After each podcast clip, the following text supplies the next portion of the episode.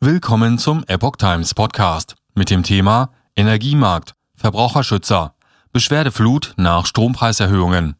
Ein Artikel von Epoch Times vom 28. März 2022. Eine Beschwerdeflut erreicht die Berliner Verbraucherzentrale.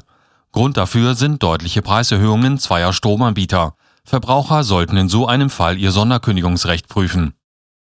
Die Berliner Verbraucherzentrale sieht sich aufgrund teils deutlicher Preiserhöhungen zweier Stromanbieter mit einer Beschwerdeflut konfrontiert.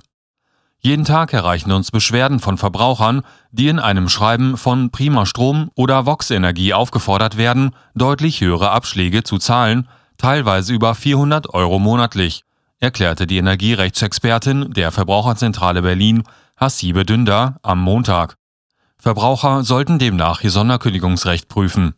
Beide Stromanbieter gehören laut der Verbraucherzentrale Berlin zur Prima Holding GmbH, einer Berliner Unternehmensgruppe im Energie- und Telekommunikationsbereich. Auch die Verbraucherzentralen in Sachsen und Niedersachsen hatten zuvor über eine Vielzahl von Beschwerden gegen die Tochterunternehmen der Prima Holding berichtet. Viele Verbraucher waren demnach nach einer Kündigung ihres Stromanbieters unfreiwillig bei den zwei Tochtergesellschaften gelandet. Prinzipiell sei auch bei den derzeit hohen Beschaffungskosten für Strom eine Einwilligung der Kunden nötig, um Abschläge zu erhöhen, erklärte die Verbraucherzentrale Berlin.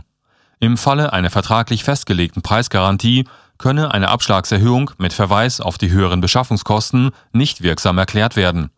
Für Kunden ohne Preisgarantie empfehlen die Verbraucherschützer genau zu beachten, ob die Preiserhöhung formell korrekt erklärt wurde. Dazu gehören ein transparent formuliertes Preisänderungsschreiben und ein Hinweis auf Sonderkündigungsrecht. Denn sobald in einer laufenden Abrechnungsperiode eine Preiserhöhung ausgesprochen wird, können die Verbraucher den Vertrag kündigen.